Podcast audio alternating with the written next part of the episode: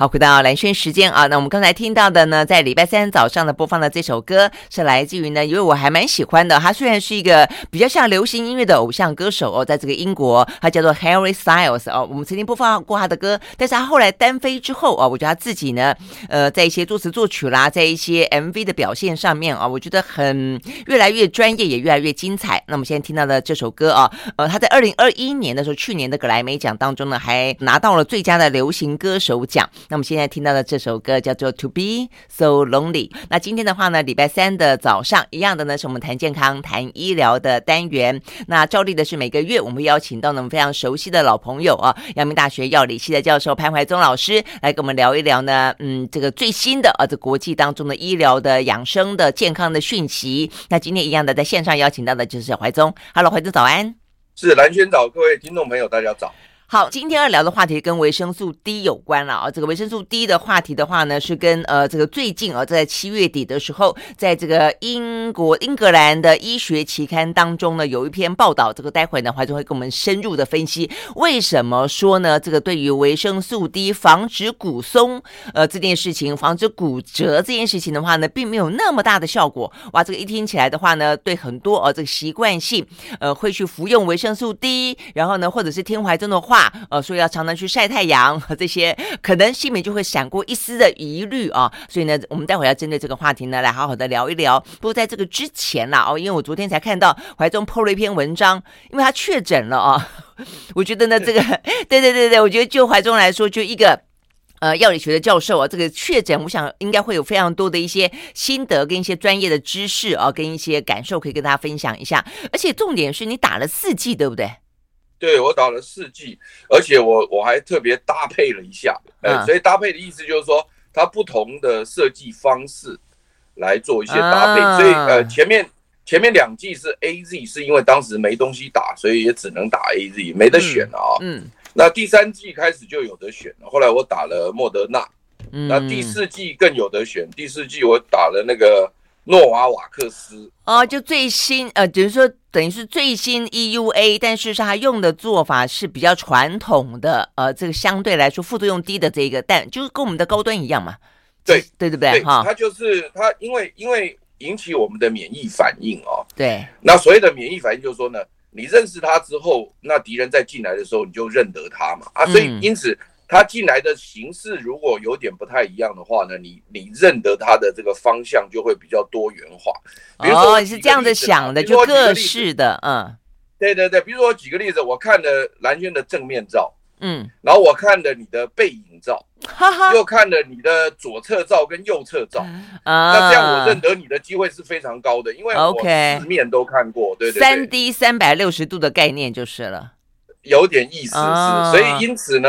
我当时设计的时候，我自己设计我自己的时候，就是说我我尽量让它从不同的角度设计的疫苗去去。哦，那等于是目前三种你都有了。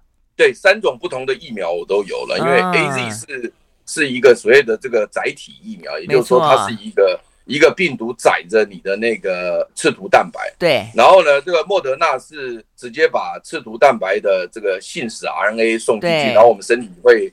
会造出来，没错。那那第三个诺瓦瓦克斯是最传统的，我们这个刺突蛋白的蛋白，就是直接把蛋白打对打进去，对对对，直接把蛋白给直接把蛋白给你了，所以而且是分裂的蛋白，就不是整个刺突蛋白就分开。所以我是觉得说，我当时的设计是想说。他从各种不同角度去看蓝轩，那我认识他的几率就很高。就是说，如果我只看过你的正面照，可是你后来只给我看背面的时候，我可能认不出来。对，所以你你身体里面的一些免疫的反应就认不得进来的病毒，所以就没有办法抓住它嘛。那显然你对对，那等于是你的设计就 就没有用啊，没效啊，没效。对啊，你还是染疫啦。那所以因此，我们第一点心得就是跟蓝轩这样聊天，那么轻松的聊天啊。那么，让我们听众朋友也很轻松的吸收到一个第一个观念，就是说，我的感觉哈，呃，这次病毒变异的真的很快。也就是说，我们早期设计的这些疫苗哈，因为我们这是用原始原始病毒的这样的一个基因序列去设计的。那目前我们台湾还没有进次世代疫苗，所以次世代就是说呢。它变种以后，我们再设计出来改更改的疫苗。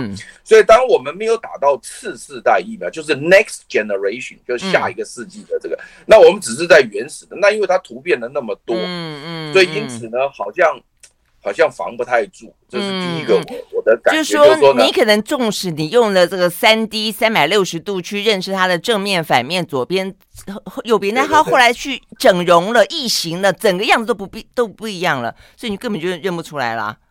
你讲的真好，我谢谢你啊！你这个那个现在目前这个呃这个比喻也非常的好啊，所以因此在这样的一个情况之下呢，我第一个心得就是说呢。显然看起来是挡不住了啊，嗯，只是说，只是说大家都有在讲说后头可能呃比较不那么难过，不那么严重，嗯，不会重症，不会死亡了哈。那这个我想我们都同意，但是呢，好像是挡不住，所以因此呢，第一个心得就是挡不住。啊，even 打四季都挡不住，包括连那辉瑞的那个执行长都跟我一样。哎，对对对，他也是打四季，对不对？那所以。所以做做疫苗的执行长都跟我一样了，那更不要讲别人了啦。所以我的意思就是说呢，大家还是要防啦，就是说可能也不能掉以轻心了。看样子这个是真的没完没了了。不过就是说他在这个防重症啊，哦，这个什么死亡啊，就是说还是有相当大的效果。就是说就算染了，也就是比较轻微，是这样子吗？啊，你自己呢？你的症状怎么样？呃。对，那你讲这个的话，我就讲到第二点心得了。嗯、第二点心得就是说呢，我原来想象的就是那个轻症哈，嗯，因为我们因为我这是第一次得了哦，两年来这个新冠疫情我防得非常好。那最近得到的，呃，我自己找了老半天都找不到是谁啊。那所以因此呢，嗯、看起来这样的一个情况就是它的传染力蛮高的啊，而且在社区当中有非常的多，否则的话我不会找不到。OK，如果说社区很少或者传染力很弱的话，那我很快就可以找到是怎么回事。但是它传染力很高，就随随便便就会传染到，而且另外就是社区很多，我才会不知道在哪里。所以你说有点潜藏的，他可能自己也不知道，对，或者他自己没有通报。对对对对对，你讲的很好，对啊，而且而且我的生活真的非常单纯，因为我我不太不太聚餐，也不太跟人家。就是东搞西搞，我大部分都在家里，所以所以因此，我觉得这个可能在这整个散步的动线或者楼梯间，然后什么都有可能，你知道吧？所以那那没关系，那没关系。那我的意思就是说，简单来讲，就是他这个这个得到的几率传染力还蛮高的，就算你打四剂哦。那另外我在想说，这个轻症就刚刚我们蓝娟讲的轻症，我本来以为就是啊轻症就跟感冒一样，嗯嗯嗯，结果呢？其实其实没有很严重，就是。我我一般得流感，我相信大家都有得过流感的经验，嗯，它也会有全身酸痛的现象，因为流感的特地特别的症状就是全身肌肉酸痛嘛，嗯，那那那个时候我如果服服用一颗乙烯氨酚，这个是我们首选的，呃，首选的止痛药，首选止痛药，它它现在名称有很多了，在美国最有名的这个这个成分的就叫泰诺，叫做泰诺，泰诺，哦，泰诺，泰诺。那在台湾叫普拿疼，对，嗯、那个我们蓝轩讲的很好啊，对，是就是在台湾叫普拿疼，可是问题是因为这个是已经专利过期的药，所以有六百多种名称，是，所以其实我们我们讲普拉登也不太对，我知道，所以现在大家都会尽量的，对对对，用它原始的这个乙酰氨酚，对对对，那所以所以呃，乙酰氨酚这个药它有六百多种药名，所以因此呢，这个药是首选药物啊，首选退烧的啊，嗯、那所以因此呢，我如果一般的流感，我用一颗。乙酰氨酚通常就能压得住，嗯，但是呢，这一次的这个新冠肺炎的这个全身肌肉酸痛、微微发烧不舒服啊，嗯，整个晚上是分分秒秒难过，真的是难过到不行。所以你即便吞了药也没用，是这个意思？没有，没有，没有。后来，后来，后来，我我我就只好挂急诊啊，挂急诊用防疫计程车送去医院看病。嗯，那那个医生就跟我讲，他说，因为他刚刚确诊隔离回来，他说他可以非常理解。前三天痛苦的情况，因为他自己他也是说啊，那真的对我真的说谢谢谢谢那位陈医师哦。那么那么他就说是，其实事实上这时候这个乙酰氨酚压不住的话呢，你可以停掉它，你可以用那个非类固醇抗发炎药，可能会比较好一点。这是什么？所以因此在 那个呃非类固醇类的抗发炎药呢，消炎药那个那个其实不是消炎药，叫抗发炎镇痛解热啦，就是。通常是第二线的这个止痛药啦，但是它反而比比乙醯胺酚有效，比较对比较有效。对，那这个药房买得到，买得到。你你到找找药师就知道，因为药师他们很专业嘛，你就问一下药师。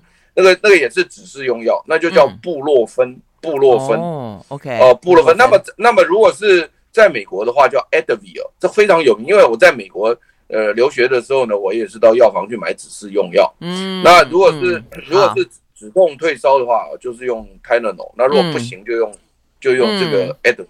对对对对、，OK 好。所以后来后来他换了药以后，就稍微好一点。哦，OK OK 好。所以但是这只是怀中的这个症状之一，而且发现呢，呃，他就普。一般哦，这个大家习惯用的、哦，这样的一个止痛药来说，既然没有用，有更好的推荐，那还有哪些其他的 症状啊？是怀中要跟我们分享的。我们休息会儿再回来。I like 103, I like radio.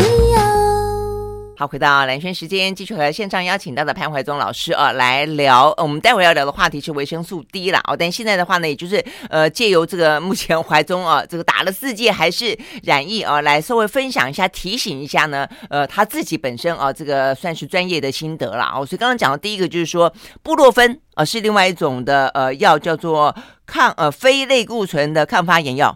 所以呢，效果如果说你有全身酸痛。的话，效果会来得更好，对不对？不是，就是说，如果你用乙酰氨酚压不住的时候，你可以把它停掉。OK，然后呢，然后换成这个布洛芬会好一点，会好一点。那这个你如果说呃不知道的话，你可以去请教那个药房的药师，对，或者是你在试训的时候。当然，视讯的医生大概都知道了。嗯，你可以跟他讲说，你有服用这个乙酰氨酚，结果没有用，他就会改改开这个这个药，他他们就会改开。对对。那除了这个之外呢，你还有什么别的症状吗？他就是后来朋友都是喉咙痛，我也是，我一开始也是喉咙痛，而且喉咙痛一直都维持着啊。嗯。然后呢，更重要，他最。最难过的还有一个就是，他就一直发烧，就我就一直在三十八度左右，嗯啊，然后呢，全身酸痛不舒服，就没有办法睡觉，也难过，就鬼也狼做干扣，哎，就很难过，嗯啊，然后呢，你吃了这个，当刚刚我讲说吃了乙酰氨酚没有效，后来换了布洛芬好一点，嗯哼，但是问题是呢，那个药效过了又来了。嗯，所以我就变成又要要这个药，所以我后来我跟医生讲说，你就不要让我一直要了，能不能就是直接开给我固定就一直吃这样子。嗯哼，那那那那后来就是说呢，觉得实在是不行，那就后来就用了这个抗病毒药物啊。啊，那因为因为因为这个抗病毒药物听说非常有效，对我刚好是有资格，因为我是癌症患者。嗯，那么癌症患者是可以可以。健保给付的哦，那如果说现在你不符合，如果你不符合这个健保给付要件的话，你就不能够要求开立这个药物，所以这个我要首先说明的。嗯，啊，这个这个我们现在目前给付有给付的条件。嗯嗯，那好，那我刚好是符合这个条件，所以医生就说你可以使用抗病毒药物，但是你要签一张这个用药同意书。嗯，那后来我看了那个用药同意书以后呢，我觉得哎呦，这个副作用还蛮多的，你知道吧？所以后来我就想说啊，先先暂时不要，看看能不能自己好，因为反正我说我打四季了嘛，哈，嗯，那打四季的不是都应该轻症吗？啊，那我就说好了，我的蛋能刚啊，跨买，嗯哼，等两天看看。那结果没想到等了一天都还是很难过，那一直在吃这个止痛药，啊，我就觉得说我有点怕它转重症，你知道吗？嗯，我有点怕。然后再加上那个我的美国外甥啊，美国外甥呢，他他刚好也是一个医生嘛啊，他就跟我讲说，哎呀，那个九九你不用担心了哈，因为那个拜登八十几岁都在吃了也没事，因为刚好我跟拜登得到的时间 也差没有多少了哈。那那那那个佛西经常在媒体上讲说，那个拜登吃了抗病毒药物，现在好到不行，怎么怎么。是啊是啊，所以我那个。对，所以我那个美国外甥就跟我讲说，哎，你不用紧张了，拜登八十几岁都吃了没事，你在怕什么？后来我就跟医生讲说，好了，我决定那个呃要要服用，我愿意签署那个用药同意书。嗯哼，它的副作用到底有多少啊？多可怕？怎么会让你那么的那么的紧张，那么的犹豫啊？我是有点有点担，因为它它主要两个我看了以后我就不太敢用，一个是会有肝脏的问题。嗯哼，那另外另外一个是会有胃痛的问题，那我平常就胃痛，哦、所以两个我就不太不太。那不会吃个胃药就好了？当然了，这个你可以你可以这样想，但是 但是有时候不敢。不敢对啊对啊，而且肝脏是代谢的问题了，嗯。对呀、啊，那后来我就就吃了啊，吃了。嗯、那当天晚上就是给了我第一次药三颗，嗯嗯，他一次就是三颗啊，嗯、那三颗吃下去以后，隔天早上起来就好了三分之一啊，我觉得这真的是很神效啊。但是问题是呢，嘴巴非常苦，就整个嘴巴是苦的，哦，而且越吃越苦，啊，就真的苦到真的是你是怎么怎么会这样子啊？哦，对，都漱不掉。我这倒没有听说有嘴巴苦这件事情。有，所以我就跟你讲说，就分享。后来我就跟那个护理师讲，我说那医院里面也是不是很多人用这个抗病毒药？他说当然有很多。我说那他们有没有跟你分享用药经验？说嘴巴会很苦？他说从来没有人跟他分享，不像我，不像我话那么多，进去跟他分享。但是那个护理师他也很喜欢我，他说跟他分享他也很喜欢，因为他能够知道一下，嗯嗯，这个活下去的这个感觉，嗯。那另外再加上那怎么办？那你就吃吃糖。没用，我没有吃糖，就 反正就乖乖的，就是。然后另外嘴巴还有就是了，很苦很苦。然后另外还有腹泻。才会腹泻，嗯嗯，这两个都有，然后但是肝脏的问题倒没出现，好家在，嗯嗯，OK，也没有，但是要观察了，但以后如果出现的话，要立刻跟医生说。这样子，OK，好，但是所以但是就是说吃了抗病毒药就把它压下来了，所以目前已经你是第七天了嘛，对不对？我已经超过了，我我解隔离七加七了，隔离嘛，啊，七加七嘛，我在第二个自主健康管理的第七天，所以我已经第十四天了，所以已经安然度过了就是了。是啦，是啦，现在已经没问题了。嗯、但是从过程来看，我首先要要告诉大家说，那个轻症不是你认为的那么轻哦。嗯嗯它还是蛮蛮累的，对，嗯哼，OK，比流感累蛮多的，是哈，所以这样听起来真的还是不要染疫比较好啦，对不对？当然，当然，所以，所以那个，所以，但是我这个还是算轻，嗯，这个就叫轻症。那我真的很难想象什么叫中症或重症，我就吓死了，那搞不好都要上氧气瓶了或者什么东西的。嗯，OK，好，所以呢，还是要尽可能的呃，让自己要更加的健康。OK，所以我们呢，接下来就要来聊一聊有关于维生素 D 这件事情啊。我们休息了，马上回来。好，回到蓝轩时间，继续和线上邀请到的潘瑞宗老师啊来聊呢。呃，刚刚确诊染疫过的他分享了心得之后啊，那一样的，其实对啊，这个怀中其实有一个呃。优点就是他真的非常非常认真 啊，所以呢，即便在家还是读了很多的国际最新的哦这样的一个期刊的最新的医疗新知，所以这个是有呃，我看了一下你给我资料，七月二十八号在新英格兰呃这个医学期刊当中呃这个刊登的嘛啊，所以这个真的就是呃很疑惑了，因为其实，在我们的节目里面，在这个单元里面，其实怀中不止一次讲过跟维生素 D 有关的话题，不管是讲维生素 D，然后讲阳光，讲到骨骼或者。讲到维生素 D 三，在疫情期间怎么样子可以增强自己的免疫力等等，呃，OK，好，所以呢，这一次怎么会出来这个？那所以他所可能推翻的，或是说呢，呃，这个要大家画了一个问号的，是只有跟骨折、骨松有关吗？那对于这个，对对对，只有这个，对对对，OK。你你讲的很棒，我觉得，我觉得兰萱越来越像科学家了啊。就是说，他其实一篇文章所所能够阐述的事实，其实是很局限性的。嗯，确实如你所讲的，它有几个前提啊。第一个是五十岁以上，嗯，哦，第二个是骨折，哦，骨松造成的骨折，啊，这个这个一定要的，你不能够扩大去呃无限上纲，整个对没有太广，不能无限上纲，哎，不能无限上纲。然后第三个是单独补充维生素 D，嗯，单独补充哦，单独哦，就只有补充维生素 D。那为什么我这样讲？因为目前来讲，很多这个老年人骨松哦，或者年轻人骨松，当然也有了，不过但比较少一点。那么女性骨松啊，女性骨松就在更年期之后，不是骨松的都会特别厉害。对嘛？那就五十五十岁以后嘛，五十岁以后，年轻人比较少，年轻人比较少。哎，那没关系。现在前更年期，更年期，女性更年期的时间有往前推哎。我有朋友四十几岁，所以我所以我对不对？我同意啊，我同意，我同意，我我同意你的看法。所以所以那所以因此呢，就是说呢。那你只要有骨松的话，现在我们医疗单位一般都是会给你这个钙片加 D，嗯，呃，钙片加 D，所以因此呢，如果你是钙片加 D 的话呢，依然有效。啊，我现在要强调这个，嗯，所以现在这篇文章是单独补充维生素 D，没有给钙，嗯，那所以现在显然来讲，就是如果你要针对你的骨松或者骨松性骨折要解决的话呢，你补充维生素 D 加上钙。嗯，还是对的，还是对的。哦，所以因此我就我我因此我就是怕，因为这个新闻一出来，那个标题一写，他说维生素 D 不能减低骨折，哇靠！这一个标题一出来，那当然就引起大规模的讨论了。嗯，那全世界都在讨论这件事情。那可是问题是，他却没有讲的那么清楚，说一定是五十岁以上。一定只有骨折，而且一定只有单独补充维生素 D，这三个都要对，呃，三个都要对。那因为他发表的这个杂志太好了。我比较有意见的是，你这个标题上面写的五十岁以上的老年人，五十岁以上就是老老年人哦。哦，那我应该那个不是，那这样我应该跟那个蓝轩认个错啊。那我应该把它改成五十岁以上的人，熟龄的的 人，没有没有，我就的人就好了，的人就好了。那没关系，那所以因为呃，《新英格兰医学期刊》是蛮重要的一篇期刊，而且这一篇文章他们呃网罗了两万六千多人啊，嗯，所以算是一个非常大的一个研究。这个研究出来以后呢，呃，全世界科学家认为他做的这个是绝对是非常强而有力的证据啊。所以因此我我首先就跟大家说，先分享一下他这个实验是怎么做的，因为。怎么做的就跟我们要怎么分析它是很重要的。嗯，首先第一个就是说呢，他在找这两万五千八百七十一人的时候呢，他没有以缺乏维生素 D 来当做筛选的指标，也就是说，他找的时候是找健康的人。嗯哼，他没有找已经缺乏维生素 D 的人，也就是说，今天你你你随便去找一个人，他可能血中的维生素 D 可能是。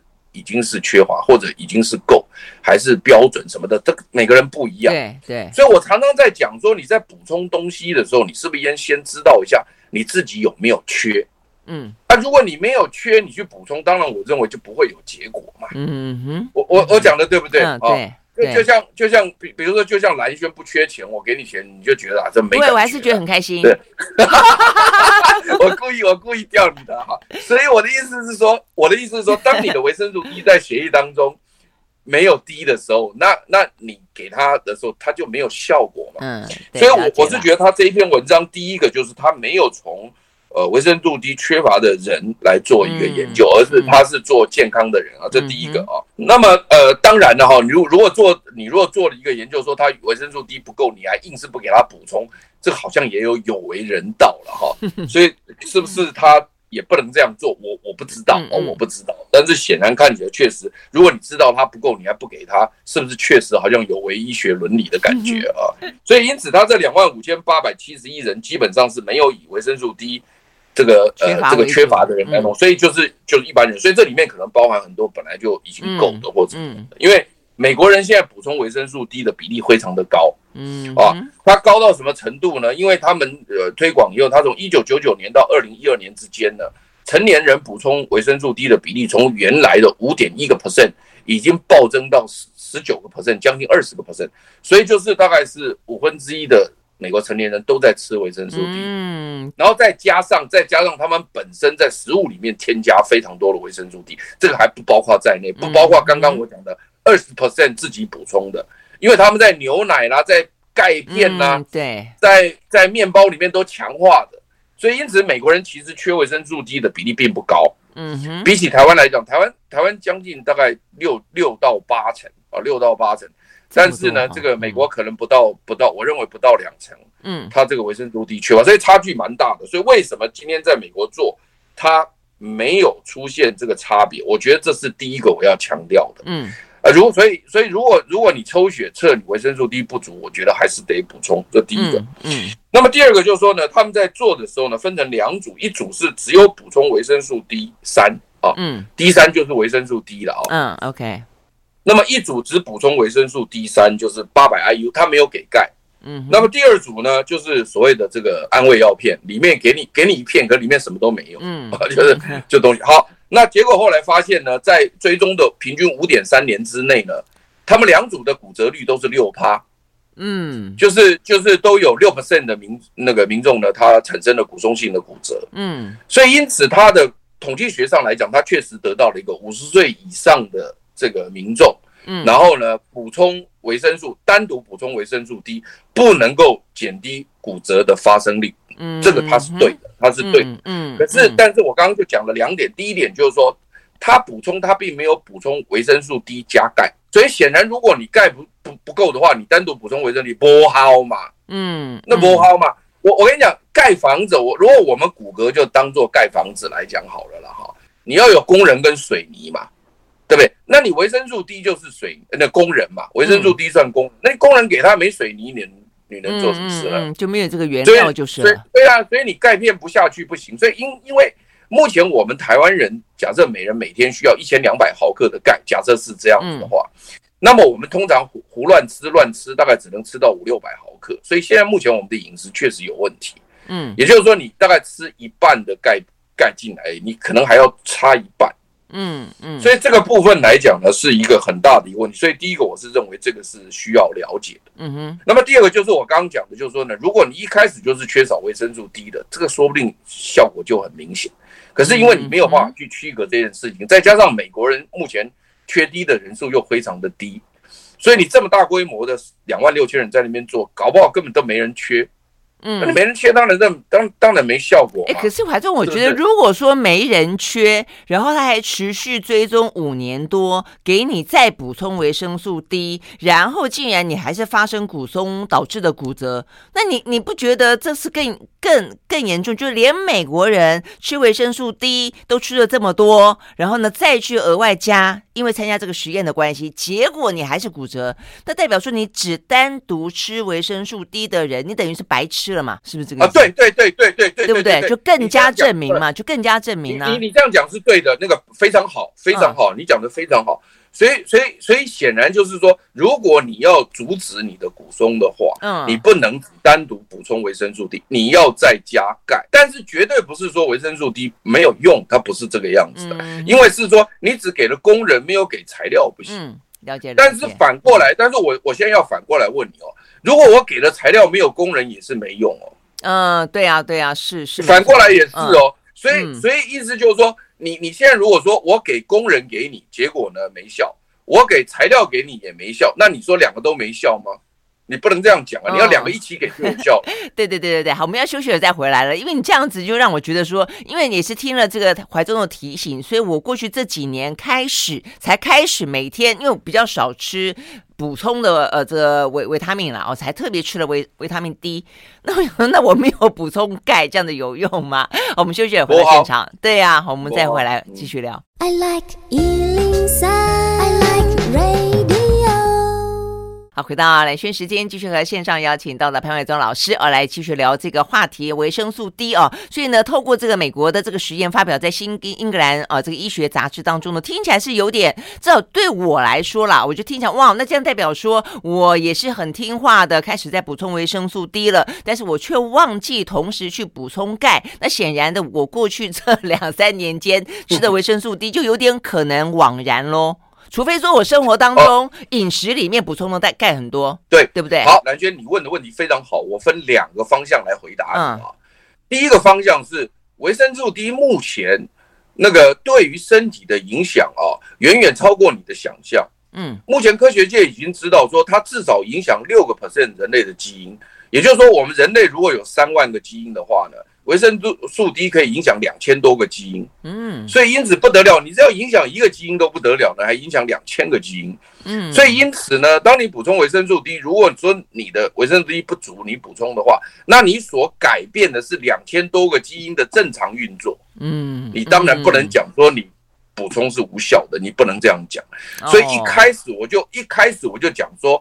文章只限制在骨松性骨折，对，OK，它并没有扩张解释到另外两千个基因。嗯哼，意思就是说呢，我我给你的一样东西，虽然虽然你那样东西在某一个方向是够，可是你可能在其他方向是。了解了解，就是如果说我吃的目的是想要防骨松性的骨折的话，那就可能没用。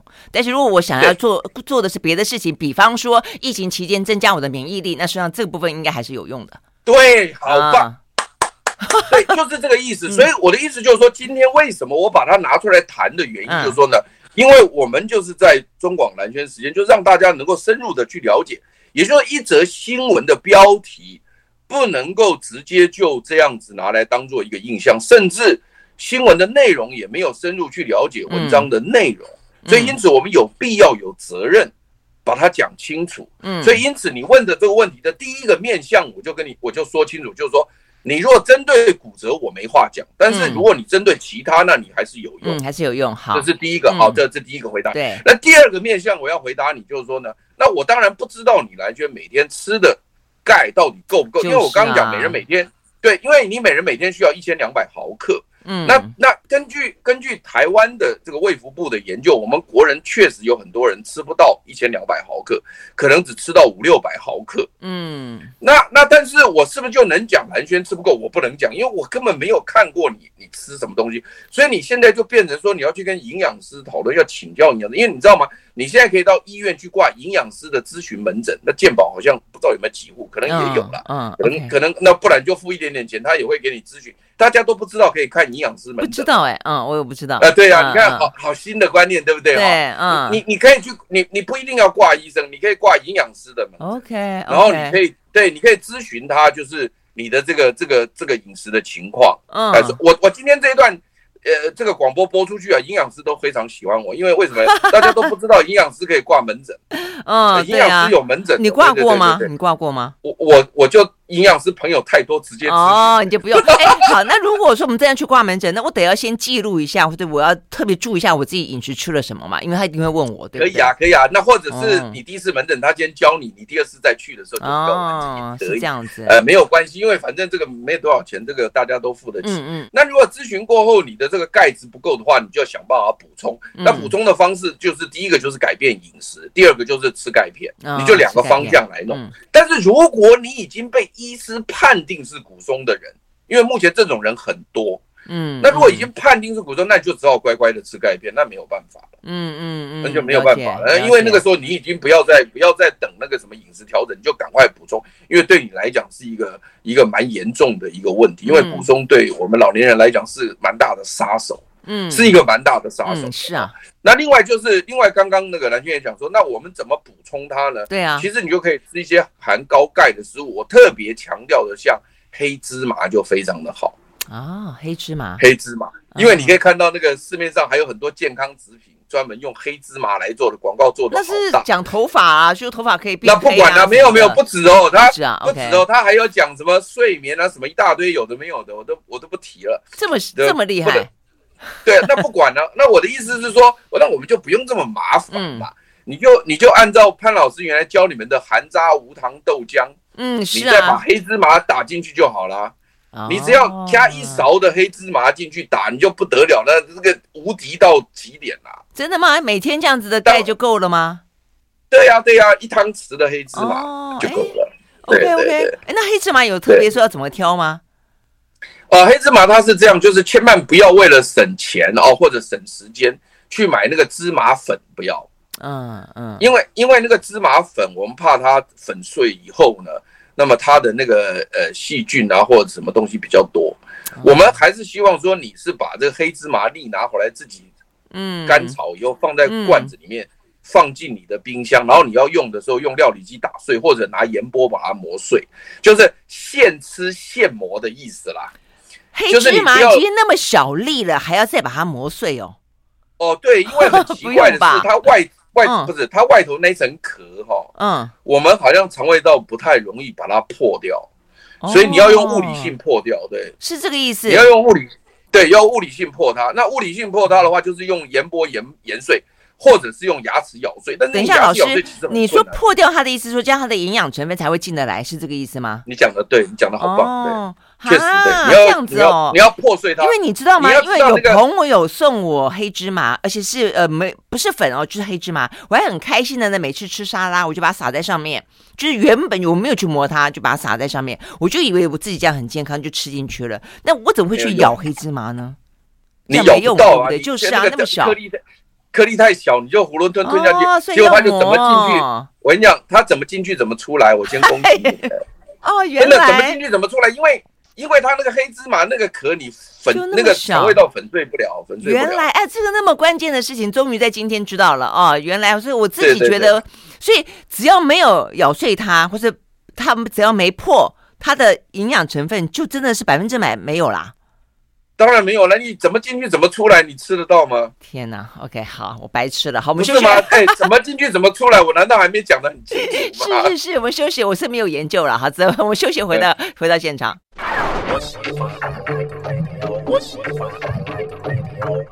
好，回到蓝轩时间，继续和线上邀请到的潘伟宗老师来聊今天的话题——维生素 D 哦，这个话题真的很重要。刚才讲到，不只是影响到两千个基因，而且呢，原来就是说你得要搭配着一起去使用，才可以让这个呃工人有水泥用，水泥呢有工人做。然后的话呢，这才可以呢，在这个骨松性的骨折当中发挥效果。而且我们刚刚讲到了，如果说你要加黑芝麻的话呢，跟我一样冰雪聪明，但是呢，却自作聪明的以为 直接这样吃就好了，那是不对的，要把它磨成粉啊！原来是这个样子。好，那还有哪些部分是可以补充钙的啊？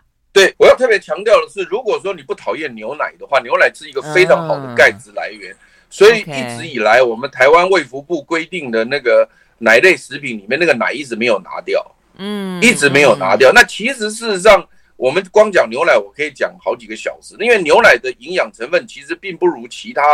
各大类的食物来讲，它不能够被取代。嗯，可是一直放在那里的原因，就是因为它是钙质非常的丰富。嗯，所以如果说各位好朋友、各位听众朋友，我们蓝轩的忠实听众，如果你本身对牛奶没有所谓的泻肚子或讨厌的问题的话，那你每天喝一杯牛奶，我是觉得可以是一个当成一个很好的习惯哦，当成是一个很好的习惯。对，那如果说。如果说你是这个对这个呃牛奶会有过敏，或者甚至拉肚子讨厌这个味道的话呢，那我就建议就就改成含渣无糖豆浆加黑芝麻磨碎。嗯嗯，那这个就就我呃我我自从建议这个方向以后呢，很多讨厌牛奶的人也非常高兴，因为那样子的话，它的那个营养成分就可以跟牛奶几乎接近了。因为牛奶主要它的主要就是高钙，嗯嗯，主要就是高。那当然就是说。如果如果你也会学一学怎么做优格，在家制作，我们以前也在呃这个我们中广的节目里面有教过大家做优格，在家做优格，那也可以，因为因为牛奶牛奶那个做成优格以后呢，那它就不会拉肚子了，而且而且吃起来也很高兴哈。对。那么再来就是呃再来就是说呢，我要强调一点，就是说呢，我们刚刚一直在讲说补充维生素 D，补充维生素 D 啊，但是现在科学界主要的不太想这样讲啊。科学界比较希望是鼓励你去晒太阳，嗯啊，所以我很谢谢蓝娟，啊、我很谢谢蓝娟刚刚在节目一开始的时候就讲到潘老师鼓励大家去晒太阳，嗯，是啊，晒背嘛，所以因此，所以对对对对，很棒哈。所以因此，如果说你是维生素 D 不足，如果你去抽血测，如果你担心可以拿去测一次啊，那么假设你测的是二十以下的话呢，那就是叫做缺乏，那很严重啊，嗯、那。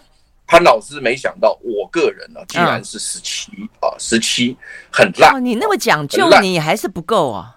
对对，我跟你讲，我其实没有防晒，嗯，然后我只要能够晒太阳，我都很高兴。可是可能因为工作的关系，整天坐在家里面看书，或者甚至都是在那个演讲啊，或什么都是室内，室内的，嗯。所以，所以你要晓得，我没有刻意防晒。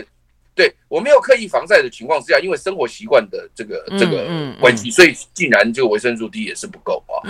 你你千万你千万不要奢望啊，你千万不要奢望说你从饮食当中补充就可以得到充足的维生素 D，这是错误的。